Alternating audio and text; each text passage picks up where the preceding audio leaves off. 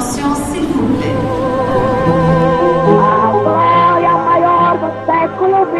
Alberto Santos Dumont habita cet immeuble.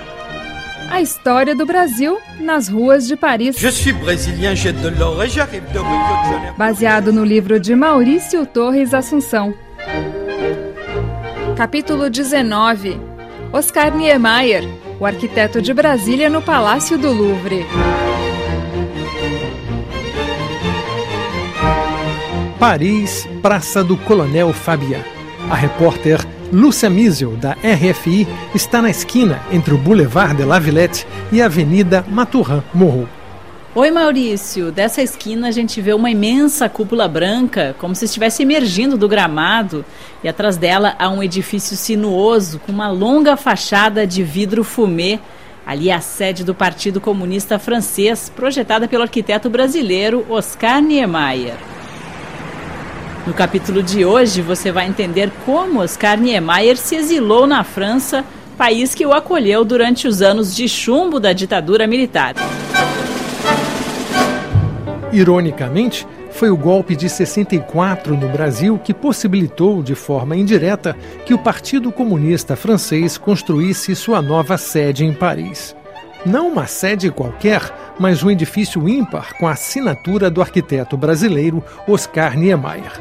Um edifício hoje tombado como monumento histórico da França. Atenção, Brasil! As tropas do Segundo Exército, sob o comando do general Cruel, já sitiaram o estado da Guanabara. Membro do Partido Comunista Brasileiro, Niemeyer estava, por acaso, em Lisboa em 1964, quando recebeu a notícia do golpe militar no Brasil. Ocupado com projetos na África e no Oriente Médio, Niemeyer só conseguiria voltar ao Brasil no final de 64. No caminho, fez escala em Paris, onde se encontrou com o amigo Juscelino Kubitschek, então senador caçado pelo regime militar. Niemeyer e o ex-presidente se conheciam havia mais de 20 anos, desde quando JK encomendara ao jovem Oscar o conjunto da Pampulha, que se tornaria o primeiro capítulo na saga da construção de Brasília. A data de hoje tornou-se duplamente histórica para o Brasil, porque a gloriosa evocação do passado junta-se agora à epopeia da construção desta nova capital que acabamos de inaugurar. Agora, a história tomava rumos menos grandiosos e mais sombrios. Num pequeno escritório alugado por Kubitschek na Avenida Paul Dumer, próximo à Torre Eiffel, Niemeyer ficou chocado com o abatimento do amigo. Eu me lembro de como JK estava entristecido por aquela ociosidade forçada que contrastava com seu temperamento e a sua vida de trabalho contínuo. Me senti mal ao vê-lo sentado naquele pequeno escritório, sofrendo por não poder terminar aquilo que ele havia planejado e de não poder realizar tudo o que havia sonhado para o seu país. A tristeza de ver Kubitschek tão amargurado só aumentou com o susto que Niemeyer tomou ao chegar ao Rio de Janeiro, onde foi interrogado pela polícia a respeito da sua amizade com JK e sua filiação ao Partido Comunista Brasileiro. A partir daquele momento, sua posição política se tornaria cada vez mais delicada. Enquanto o Brasil se fechava para Niemeyer, a França, por outro lado, lhe abria todas as portas. Ainda em 65, o Museu de Artes Decorativas, no Palácio do Louvre, organizou uma mostra da sua obra contendo mais de 100 projetos, fotos e maquetes. Durante duas semanas, a exposição Oscar Niemeyer, o arquiteto de Brasília, recebeu milhares de visitantes entre eles os camaradas do Partido Comunista Francês e um gigante da intelectualidade francesa, o ministro da Cultura, André Malraux, que não se cansava de elogiar a obra do arquiteto brasileiro. Oscar, tenho sua arquitetura no meu museu imaginário. Nele guardo tudo o que vi e amei neste mundo. Oscar Niemeyer era o arquiteto do momento e Brasília era sua obra-prima, decantada até no cinema. Notre prochaine escale sera l'aéroport de Rio de Janeiro. Rio Rio Rio De certo modo, foi o galã Jean-Paul Belmondo quem apresentou Brasília aos franceses.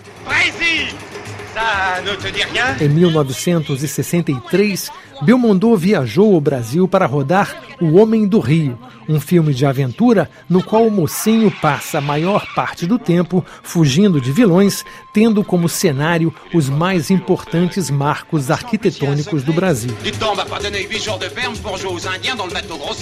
Do Rio, o personagem de Belmondo segue em disparada pelo Planalto Central, cruza o eixo monumental de Brasília e vai se pendurar nos andaimes de um prédio em construção na esplanada dos ministérios. Tudo isso sem dublê e num fôlego só. Na França, o filme bateu o recorde de bilheteria, atraindo 5 milhões de espectadores, entre eles o próprio Oscar Niemeyer. Saudoso do Brasil, Niemeyer assistiu ao Homem do Rio num cinema da Avenida Champs-Élysées, como relembra no seu livro Meu Sósia e Eu. Quando o avião do mocinho sobrevoou os palácios da Praça dos Três Poderes, o público, sem saber que eu estava no cinema, aplaudiu com entusiasmo. Foi o elogio mais espontâneo que eu recebi até hoje. De volta ao Brasil em outubro de 65, Niemeyer foi uma vez mais intimado a depor. Nos primeiros anos de incerteza da ditadura, o arquiteto se tornava uma pedra na bota dos generais. Niemeyer, um comunista de carteirinha, era imprescindível para o regime militar. Afinal, Brasília havia sido inaugurada, mas não estava pronta. Ainda havia muito a ser feito, inclusive a construção de um aeroporto cujo projeto deveria preservar a harmonia arquitetônica da cidade. Foi aí que o tempo fechou no Planalto Central. Em 1966, o projeto de Niemeyer para o aeroporto de Brasília foi rejeitado pelo Ministério da Aeronáutica. Sempre na vanguarda da arquitetura mundial, Niemeyer havia projetado um aeroporto circular, algo inédito até então. Os oficiais da aeronáutica, no entanto, não estavam interessados em novidades arquitetônicas. Alegaram que o aeroporto seria uma área militar e que o projeto de Niemeyer era inflacionário, mirabolante, caríssimo. Depois de muito bafafá na imprensa e bate-boca a portas fechadas, um brigadeiro decretou: Lugar de arquiteto comunista em Moscou. Assim, Brasília perdia um aeroporto revolucionário, enquanto Niemeyer agradecia a sugestão dos brigadeiros partindo para a Europa. Mas, em vez de Moscou, ele, como você, preferia Paris. Resolvi viajar para o exterior com as minhas mágoas e a minha arquitetura.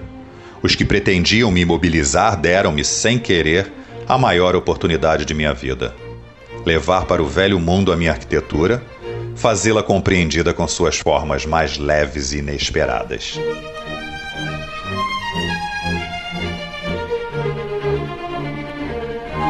No próximo capítulo, você vai ouvir como o exilado político Oscar Niemeyer ajudou seus camaradas do Partido Comunista Francês projetando um dos mais belos edifícios modernos de Paris. Você acabou de ouvir a história do Brasil nas ruas de Paris, uma produção da Rádio França Internacional baseada no livro de Maurício Torres Assunção com direção técnica de Pierre Zanutot e as vozes de Rogério Faria, Lúcia Miesel, Stefan Rosenbaum, Alexandre Brás, Daniela Franco e Maurício Torres Assunção.